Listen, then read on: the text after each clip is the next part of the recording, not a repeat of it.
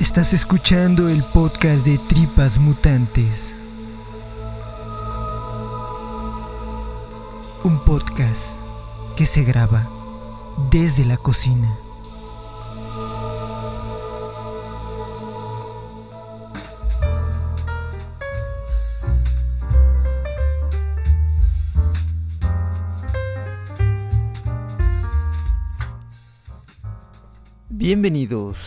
A este su bonito y sensual podcast de tripas mutantes. Bienvenidos a esta nueva edición, nuevo episodio, pues de este su ya consentido podcast. Pues con mucha información remanentes, la resaca que nos dejó la Comic Con de la semana pasada de San Diego y algunas otras cositas. En términos de información ha estado muy tranquilo. Digo, salvo lo que se sigue ahí ya sobreanalizando me parece. Pero bueno, habrá cosas que comentar en este bonito podcast. Te recuerdo las vías de contacto. Tenemos una cuenta de Twitter, arroba baúlmisterio, en donde nos puedes dejar tus comentarios, sugerencias, retroalimentación, eh, molestias y cualquier cosa que nos quieras comentar al respecto. Pero también lo puedes hacer a través pues, de las plataformas en donde descargas y escuchas este podcast. Te agradeceremos también infinitamente que puedas evaluarnos para posicionar el podcast y sea más visible y bueno pues pueda, ¿por qué no?, llegar a más gente. Pues arrancamos con este podcast con la resaca de la Comic Con y pues bastante información que comentar.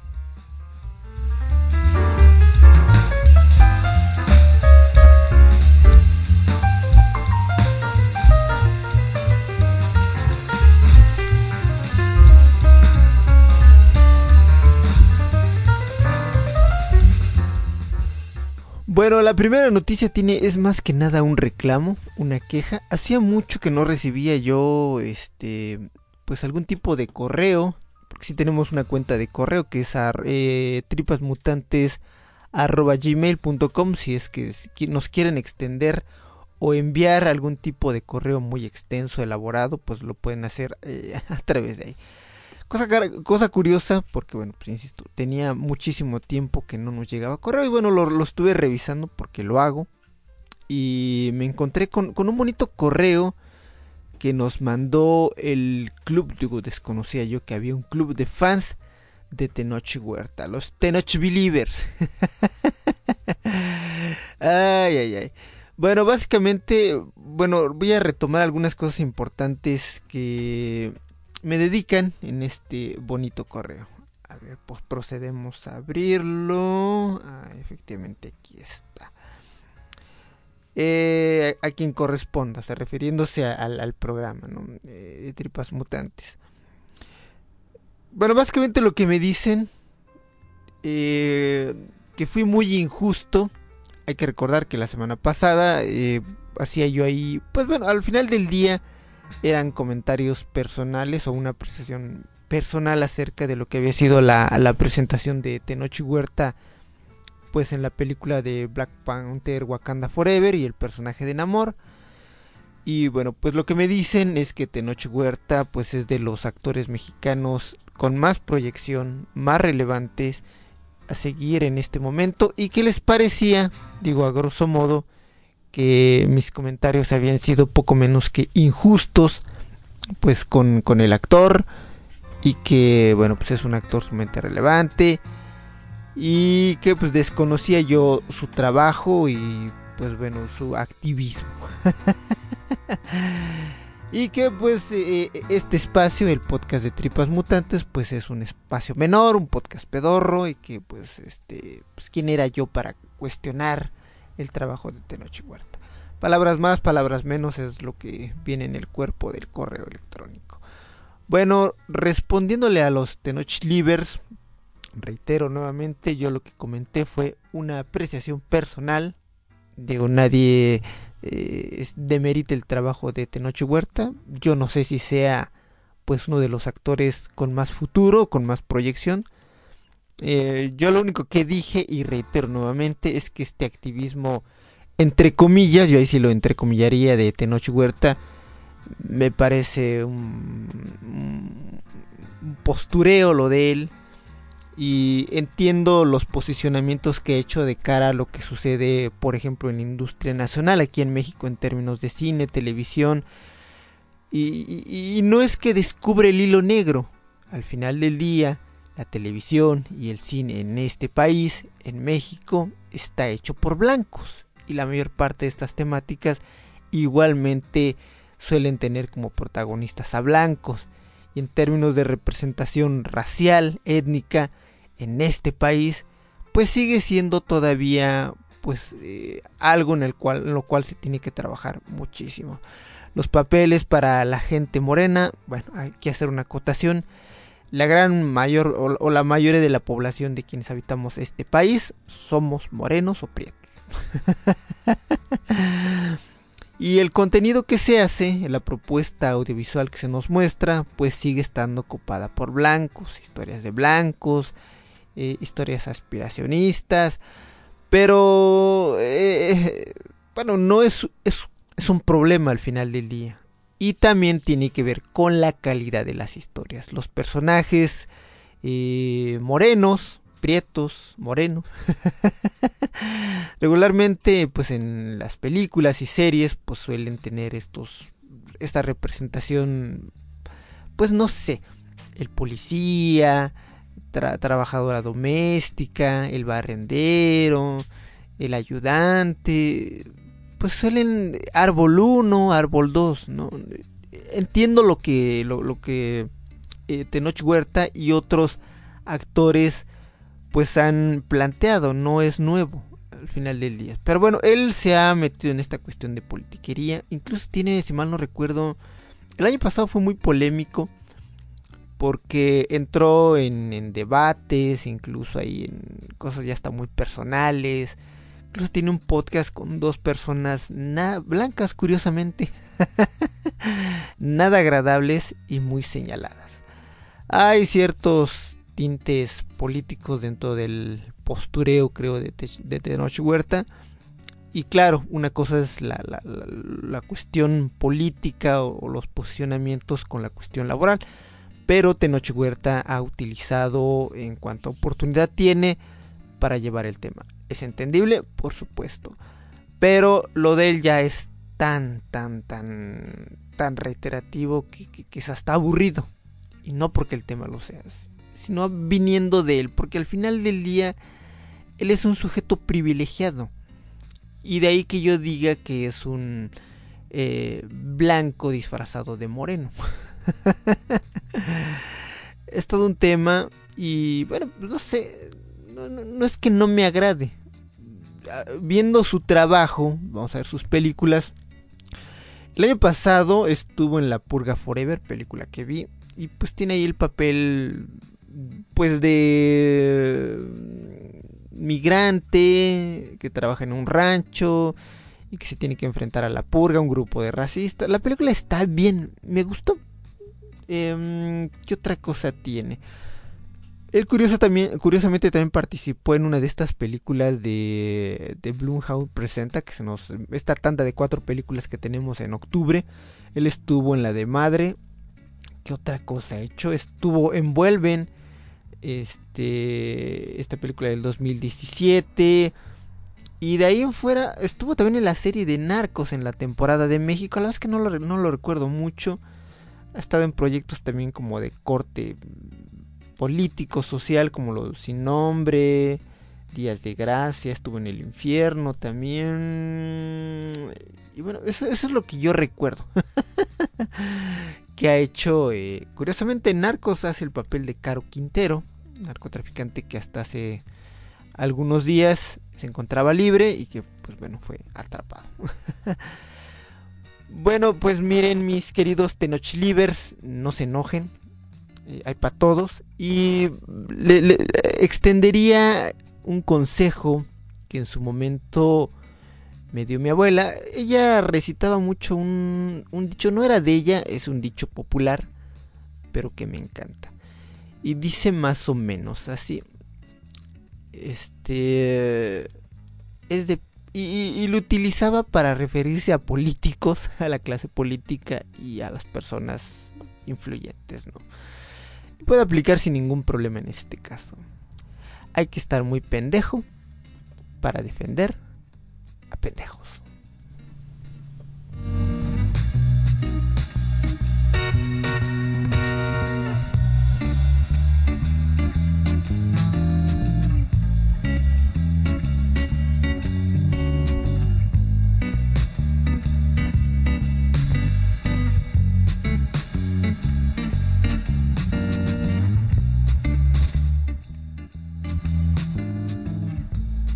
Y bueno, pues continuando con las noticias. Las noticias después de esto. eh, ¿Qué nos dejó la pasada Comic Con? Pues muchísimas noticias, información. Incluso yo ya no hice el tercer episodio que las, les había prometido o, había contemplado porque no es que no se hayan generado más noticias, sino que algunas de ellas ya francamente no las consideré tan relevantes. Y bueno, pues decidí omitir el tercer episodio y pues bueno, pues ya, no hubo tercer eh, segmento sobre la Comic Con de San Diego. Ahora bien, que, que, en términos de, yo creo que de importancia, de relevancia, pues indiscutiblemente Marvel nuevamente se lleva a la, convención. Todavía a, expensas de lo que vaya a mostrar en su evento de Disney, en donde seguramente habrá cosas este, pues, interesantes, pero bueno, pues habrá que esperar para ver cuáles son estas muchísima información acerca de sus proyectos televisivos y cinematográficos y pues bueno la expectativa dentro de lo que serán las fases 4, 5 y 6 o sea están planificando ya muy muy a futuro. Eh, respecto a DC pues eh, estuvo tranquilo podríamos decirlo su presentación pero la gran pregunta teniendo en cuenta que días antes medios también importantes estuvieron eh, informando, pues no sé si como rumor, algunos ya lo daban como confirmación, la presentación de Henry Cavill dentro de la Comic Con y por supuesto dentro del panel DC. Se hablaba acerca de la presentación de una nueva película de, de Superman, cosa que pues no ocurrió. Incluso el solo hecho de mencionar a Henry Cavill fue casi, me parece que anecdotario, salvo esa referencia o esa pregunta que se le hizo a, Dwayne Johnson dentro del panel de, de, Black Adam. Pues fue lo único que conocimos. No hubo Henry Cavill, no hay visos de un proyecto de, de Superman, lo cual pues, pues no sé si sea triste o también sea revelador respecto a que ya Henry Cavill no tendrá cabida como, como Superman. Me parece que era un buen Superman, pero bueno, esa fue como la gran incógnita, podríamos decir, el que no tuviéramos noticias de, de del hombre de, de acero. Ahora bien, lo que sí se pudo confirmar el día de ayer, curiosamente ya en la tarde noche, y esto a través de un post que publicó Jason Momoa en su cuenta de Instagram. No queda claro, y eso es importante también matizarlo. Eh, es una fotografía de él junto con Ben Affleck eh, durante las grabaciones de Aquaman 2 de Lost Kingdom. Y lo que se puede. Y él básicamente en el texto, en el pie de, la foto, de lo que habla es que pues extraña este, estos eh, viajes, estos tours que tenían cuando estaban promocionando película o la película de Justice League, pues que extrañaba eso, ¿no? Este, pues, estar ahí reunidos, ¿no? Bueno, pues ahora bien la, la, la pregunta es, porque es una foto que se tomó durante el set o el rodaje de Aquaman 2. Entonces queda la pregunta, ¿está ahí? Aparece Batman, Ben Affleck, o tendremos una nueva o una penúltima, porque en teoría en la película de Flash tendremos la última aparición de, de, Batman y con ello se cerrará pues el, personaje. Y queda ahí la pregunta. ¿Será la última o, también tendremos ahí una participación de, de Batfleck durante la película de Aquaman Los Kingdom? No queda claro, no queda claro. Eh, el rumor, eh, bueno, se intuye que sí, que va a aparecer en la película. Pero pues hasta que no la veamos, pues no sabremos si esto pues es así. Entonces queda ahí la incógnita. Pero pues bueno, movió muchísimo las redes lo que se estaba contando por la expectación. Y pues bueno, con la esperanza de que sigamos viendo a, Ben Affleck otro ratito más como, como Batman. Lo cual de verdad yo espero que sí ocurra. Y bueno, pues lo podamos eh, tener. Ojalá, de verdad, ojalá.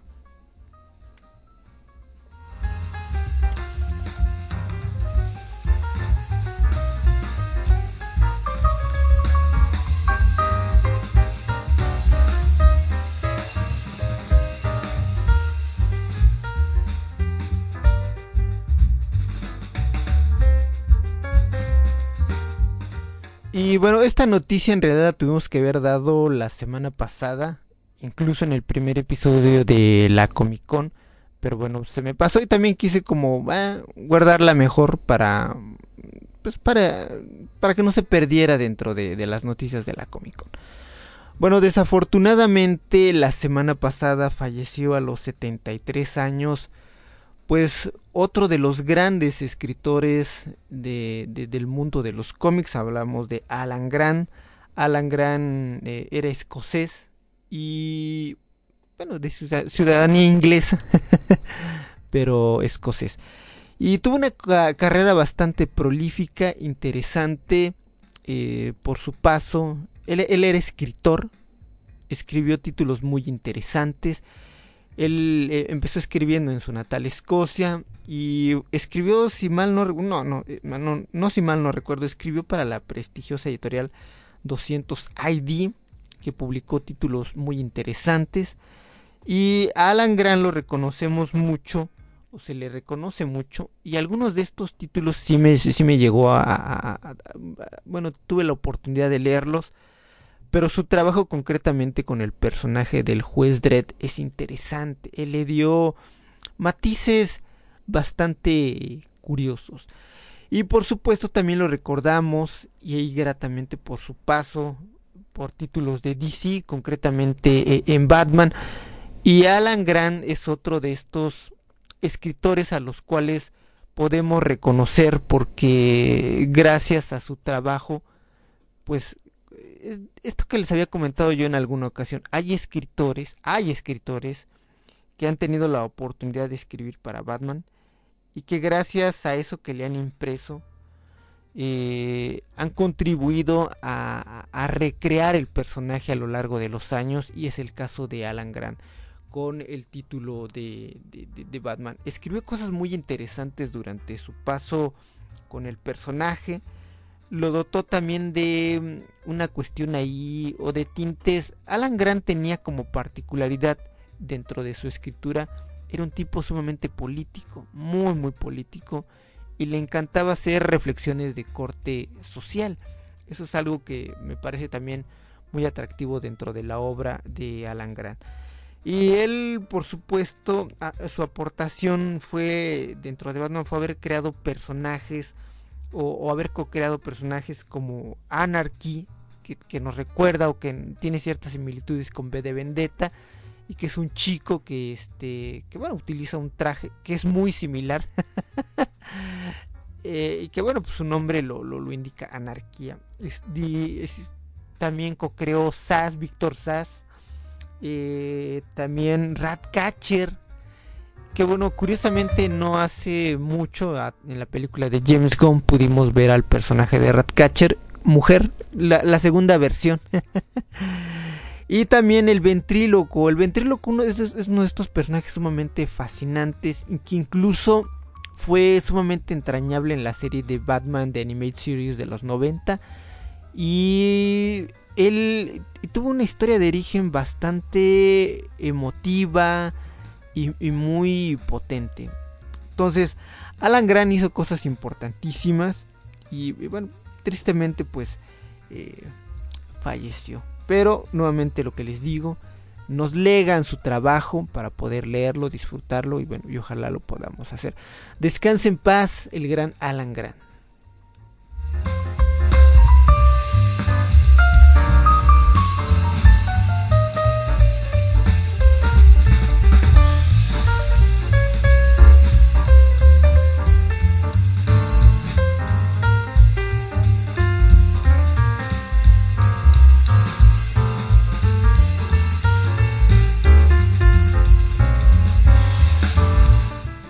Bueno, y con esta desafortunada noticia dejamos las, pues estas, las noticias de, personajes en calzoncillos, para centrarnos ahora sí en el horror. Bueno, no sé si tuvieron la oportunidad de ver este año la película de Ty West X, esta película que se estrenó, si mal no recuerdo, en marzo, que incluso estuvo rondando en festivales a principios de año también. Y personalmente debo decirle que sin ningún problema estará dentro de, mi, de mis películas favoritas de horror de este año. Fue una película muy esperada porque significaba el regreso de este, pues ya no prometedor, sino consagrado director Ty West, que ya también tiene, son pocas, pero tiene una filmografía muy interesante y muy privilegiada. X representaba el regreso del director y regresó de manera potente con una película que nos recordaba ligeramente a la masacre en Texas, pero que el desarrollo de la historia pues ya iba por otros rumbos. Y básicamente la película se desarrollaba en la década de los 70 y nos contaba cómo un grupo de amigos iba a rodar una película porno este pues eh, lejos eh, en, eh, en, la América profunda en la América redneck no este y bueno desafortunadamente llegan a un lugar pues al donde pues, no tenían que parar. Y no les cuento mucho la trama de la película porque es una película todavía reciente probablemente una parte de ustedes amigos y amigas no la han visto. En cuanto tengan la posibilidad vean. Seguramente va a llegar para la plataforma de HBO Max porque es una producción de A24 que ah, como mm, curiosidad y complementando la información hace algunos días o algunas semanas se informó que HBO eh, Max había hecho una alianza con más bien ha hecho una alianza con A24 para adquirir y poner a disposición de los consumidores de la plataforma el catálogo de películas de A24. Yo dentro del listado que vi no, no, no me percaté o no vi si había películas de horror como Heredity, este, cosas de Robert Egger, de Ari Aster, no vi. Lo que sí había era una cantidad de películas, pues básicamente como cine de autor, ¿no? Eh, y bueno, es probable que estas se vayan las vayan agregando. Este, porque tampoco van a soltar todo el catálogo y tampoco es que el catálogo de A24 sea extenso. Y probablemente, o más bien dicho, yo creo que sí, X va a ser estrenada en HBO Max, ojalá sí, y en cuanto se estrene, pues, pues véanla o si la pueden adquirir en formato físicos, porque esa ya está disponible, véanla. Ahora bien, ¿cuál es la noticia con la película X? Bueno, Mia Goth, eh, la actriz, eh, que, sale en la película de X, va a regresar nuevamente. Si ustedes vieron la película, en la parte final hay una escena post créditos. bueno, eh, no les voy a contar mucho para no para que esto no se vuelva un spoiler. Lo que está confirmadísimo es que tendremos una ¿sí? Y la vamos a tener este año, curiosamente. Esta película va a llegar para, ahora les digo, el 16 de septiembre. O sea, estamos a nada. Casi mes y medio. Y esta película, al ser una precuela, se va a centrar en la familia que vimos eh, en la película Dex. Concretamente en el personaje de Pearl. No les cuento más. Este, que como curiosidad, Mia God ahí hace un doble papel. Eh, bueno, X, la este, Pearl, la película estará ambientada en 1918 años, décadas mucho antes del desarrollo en los 70 de X. Y en la película, bueno, se nos contará la historia pues de Pearl, pero joven, importantísimo. Ahora bien, ¿de qué va? Atrapada en la granja y aislada con su familia, Pearl debe atender a su padre enfermo bajo la amarga y dominante vigilancia de su devota madre, codiciando una vida glamurosa porque la ha visto en las películas.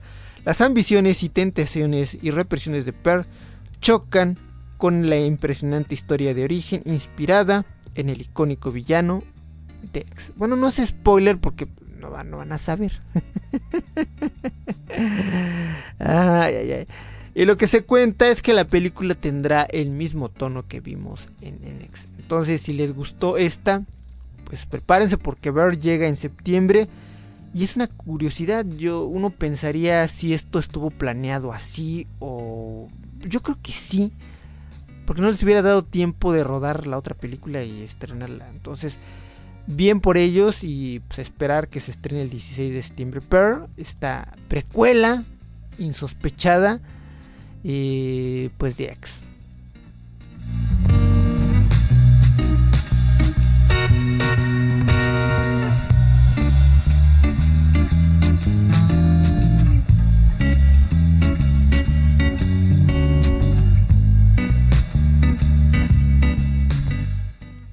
Y hablando de cosas controversiales, el controvertido y disruptor y el enfant terrible, hablamos de Lars von Trier, eh, estará estrenando proyecto. Creo que ya viene una película en camino también de este director. Pero si usted, amiga, amigo, ha visto o conoce el trabajo de Lars von Trier, sabrá que él en los 90 hizo una serie de televisión, una serie de televisión curiosamente muy icónica. Hablamos de The Kingdom, que incluso años después tuvo una adaptación en, Estados Unidos. No sé si de Stephen King, pero traía el sello de Stephen King, o si era el productor, no recuerdo bien. Y esta se llamaba The Kingdom Hospital, que pues así se le conoció en, en América. Pero pues originalmente está basado en The Kingdom, esta serie. No recuerdo si es danesa o sueca. Ay, ay, ay, que tuvo dos temporadas que se estrenaron, si mal no recuerdo, entre el 94 y 97. Yo no las vi en esa época, yo las vi ya muchísimos años después. Pero eran una curiosidad de entrada porque eran, sí, evidente, son series, es una serie de horror. Pero combina elementos ahí de humor, de absurdo. La forma también, como visualmente está rodada y se nos presenta la hacen distinta respecto a otros productos de otras series. De verdad, si no la han visto, denle una oportunidad. Eso sí, habría que hacer una serie de recomendaciones. Em, por ser de quien es de Lars von Trier y por cómo está rodada, es una serie que trae una carga de diálogos sumamente importantes. Eh, por momentos es muy lenta, entonces hay que tenerle muchísima paciencia, pero una vez que uno encuentra el chiste de esta serie, pues es muy disfrutable. Bueno, aquí la noticia es que va a haber una tercera temporada de, The Kingdom, que va a llevar por nombre de Kingdom Exodus. Y bueno, está producida por Art House y va a poder ser vista a través de la plataforma de Movie. Movie se está convirtiendo, se está posicionando ya como esta plataforma, como esta opción para quienes muy probablemente pues también quieran descansar, pues no sé, del, Disney, de, del HBO, y no porque no tengan buenas películas, sino porque probablemente queremos algo distinto. Bueno, eh, Movie se está convirtiendo en esta plataforma, están trayendo estrenos que desafortunadamente por cuestiones ahí ya de pues, de, pues muy complicadas de explicar. Como por ejemplo el, último trabajo de David Cronenberg, que es Crimes of the Future, pues va a llegar al menos a Latinoamérica a través de esta plataforma. En algunas partes sí va a poder ser vista en cines, pero son muy contados. Pero bueno, la idea es eso, seguir viendo estas producciones. Y The Kingdom pues es una serie que está ex propósito hecho para eso, para formatos de plataformas, series de televisión. Ahora bien, ¿de qué va a tratar eh, Exodus Kingdom? Bueno, aquí está la sinopsis. Ubicada en un hospital de última generación que también está embrujado, The Kingdom combina el terror surrealista y la comedia. Y la trama de misterio retorcido que envuelve a The Kingdom. The Kingdom Exodus sigue a Karen, una sonámbula y observadora obsesiva de la serie The Kingdom, que intenta desesperadamente encontrar las respuestas a las preguntas no resueltas del programa. Una noche, mientras duerme profundamente, vaga en la oscuridad y termina en The Kingdom Hospital. Pues bueno, aquí la serie eh, es, una especie de Inception. Porque bueno, nos va a contar de este personaje, Karen, esta chica. Y dentro de esta realidad, dentro de esta historia, Kingdom existe como una serie de televisión y ella por azares misteriosos va a terminar en el programa, bueno, en lo que ella creía que era el programa de televisión. Eh, pues habrá que esperar. Y esta serie curiosamente llega este año en el, otoño, o sea, para las festividades, para la época de Halloween, de Día de Muertos, esta época pues que nos fascina y que yo también cuento, tengo mi reloj, la hora que ya llegue la temporada. Bueno, otra propuesta más para la temporada de Halloween.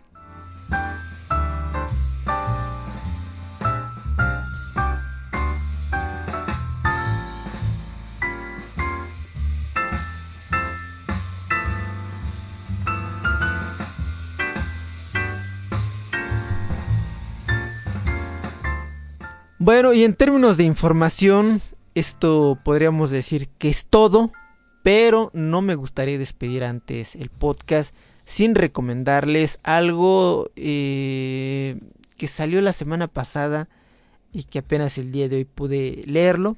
Este, bueno, más bien dicho, el día de ayer leerlo. Y es este manga eh, que ya sabía yo que se iba a, editar aquí en México, pero la verdad es que perdí la fecha de, de, de, cuándo iba a estar disponible y la semana pasada pues ya gratamente está disponible en los puestos, no sé, más bien dicho en las tiendas especializadas. Hablo del manga, este manga está editado por Panini, entonces si ustedes van a las tiendas de Panini, que hay una prácticamente ya eh, en cada ciudad, y en, centros comerciales. Eh, son tiendas que ya están posicionadas y ubicadas. ¿no? va a ser difícil de encontrar. Pues el manga de Lady Snowblood. Eh, si ustedes han... Bueno, les voy a poner algo para que se den una idea de qué es exactamente de lo que estoy hablando. Y bueno, a partir de ahí empezar a desarrollar esta recomendación pues que bueno les estoy haciendo. Y dejen busco. Ahora bien vámonos para acá y los dejo con esto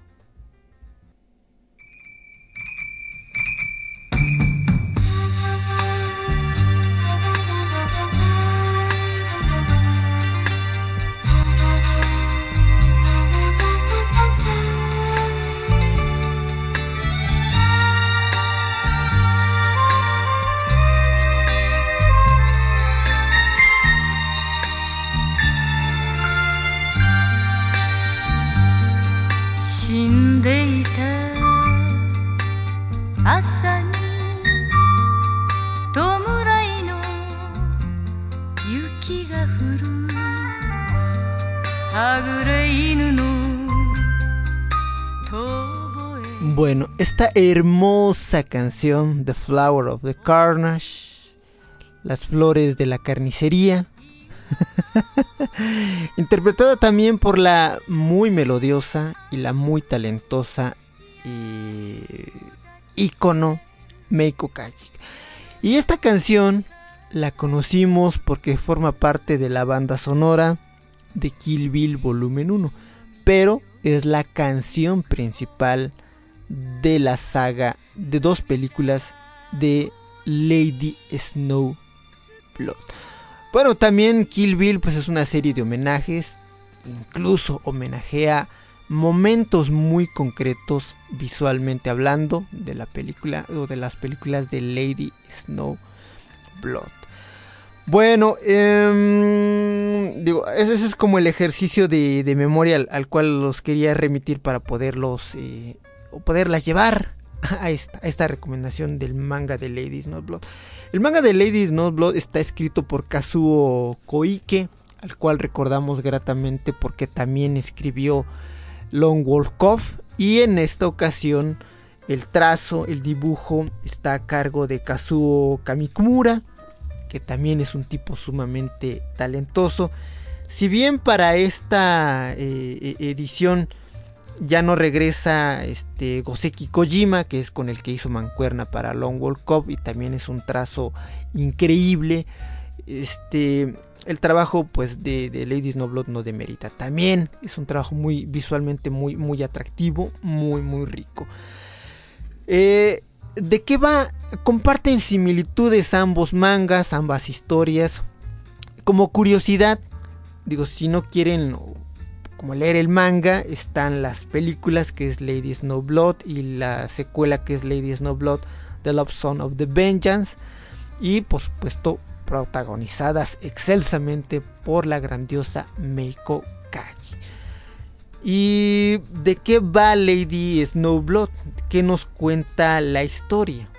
La historia nos cuenta acerca de, de Yuki, esta mujer, esta chica joven, que ha decidido emprender el camino de la venganza. ¿Y por qué? Esa es la motivación, es conocer eh, el manga, este manga concretamente, este primer tomo que ya está disponible, está, son cinco capítulos o cinco, ahora les digo, cinco actos, en el cual vamos conociendo, ella es una asesina, una asesina a sueldo, y pues se encarga de esto, de hacer asesinatos. La mayor parte de ellos son políticos, pero en el transcurso, al menos de lo que yo llevo leyendo en el manga, se nos va dando pistas de su origen y de la venganza que ella quiere consumar. Hay muchos paralelismos, similitudes con Long Walk Cove, incluso ambas historias son estas eh, eh, andanzas, historias mismas estos caminos de venganza a los cuales estos personajes, por razones que no corresponden a ellos, pero tienen que llevarlos a cabo, porque es literalmente algo con lo cual la vida, la perra vida, decidió eh, em, encargarles. Hay muchas similitudes entre el personaje de Ogami Ito y, y Yuki, ambos personajes, por supuesto, de el manga de Long Walk Cove en japonés, si mal no recuerdo, se pronuncia Kosurio Kami. Y el manga de Lady Snowblood este, es como se dice Shurayuki Hime. Entonces digo, para quienes digan, ¿cómo se escribió? ¿Cómo se dice en japonés? Bueno. y las películas, curiosamente, de Long Wolf Cove están protagonizadas. Bueno, quien protagoniza o personifica a Ito Igami es Tomisaburo Wakayama. Y ambos actores, ya hablándonos o centrándonos dentro de las películas, dentro de estas adaptaciones cinematográficas, pues tuvieron la, posibilidad y su trabajo es reconocido también porque estuvieron no solamente en estas franquicias, sino también en, otras películas importantes. Concretamente, eh, Meiko Kaji la recordamos también porque es protagonista de una icónica saga de venganza que es este Female Prisoner 701, que son cuatro películas. Ambas, tanto Lady Snowblood como eh, Prisoner Female, están disponibles en Blu-ray en unas ediciones muy hermosas que hizo Criterion.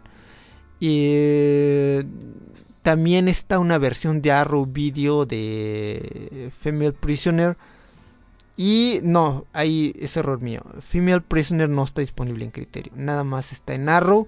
Y Lady Snowblood sí, es, sí le editó Criterion. Y bueno, hay otras ediciones japonesas también sumamente chulas al respecto. Y Long Walk Cup sí está editado por Criterion. Hay una versión también japonesa en Blu-ray bastante exquisita al respecto. ¿Y cuántas películas son de Long Walk Cup? Por si le quieren entrar a esta historia. La, son siete películas, si me no recuerdo. Es Long Walk and the Cup on the Sword the Vengeance del 72. Después tenemos igualmente del 72 Long Wolf of Baby Card and the Rio Sticks. Del 72 también Long Wolf and the Cup Baby Card to the Hades.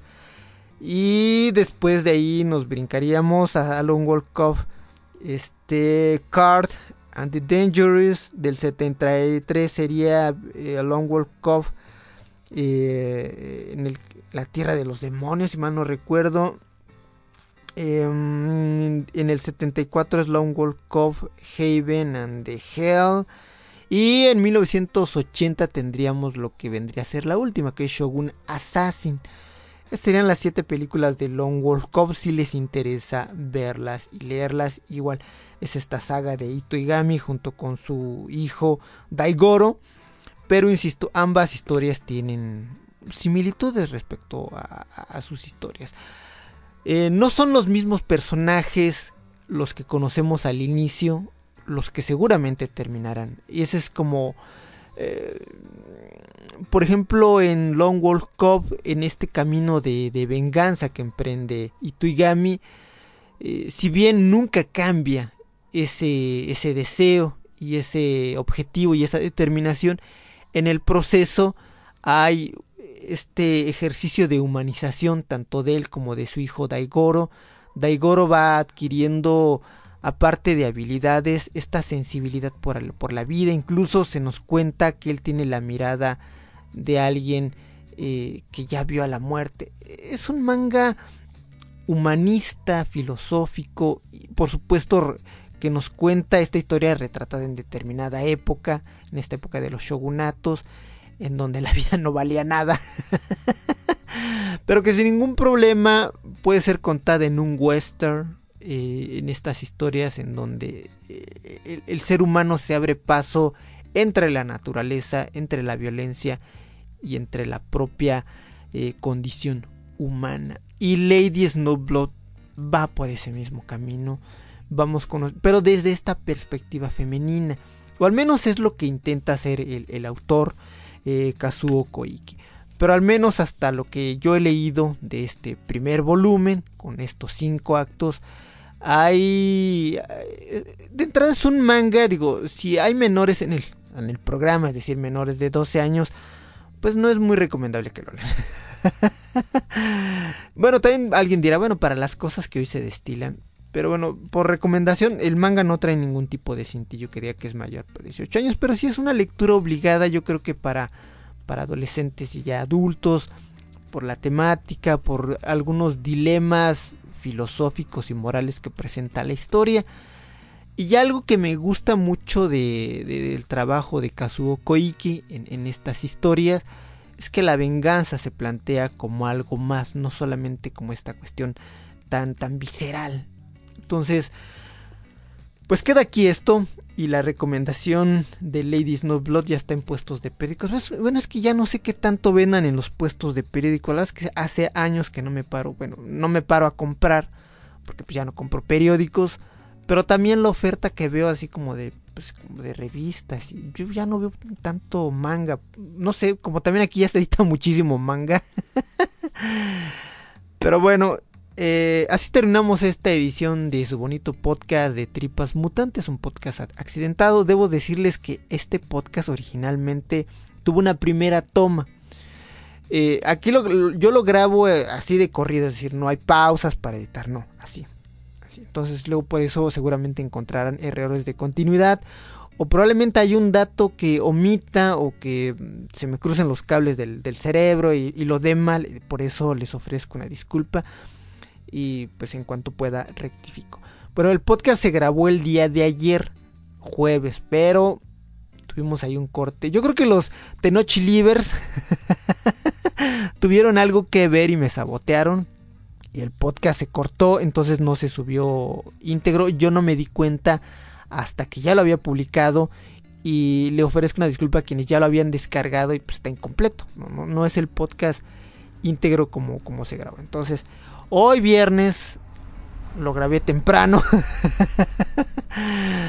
para que lo puedan tener. Bueno, pues les recuerdo las vías de contacto. Tenemos una cuenta de Twitter arroba baúlmisterio. Pueden ahí dejarnos sus iracundas eh, palabras, reclamos, sugerencias. Y nos pueden escuchar y descargar en su plataforma de podcasting favorita. Pues gracias. Y que tengan un buen fin de semana, inicio de semana, semana, o cuando nos estén escuchando, camino al trabajo, regresando del trabajo, en el gimnasio, en el en donde sea que nos escuchen. Gracias por los minutos y espero haberte entretenido y informado y que te la hayas pasado muy, muy, muy bien. Mi nombre es Eduardo y esta fue otra edición de tu podcast, mi podcast, Tripas Mutantes.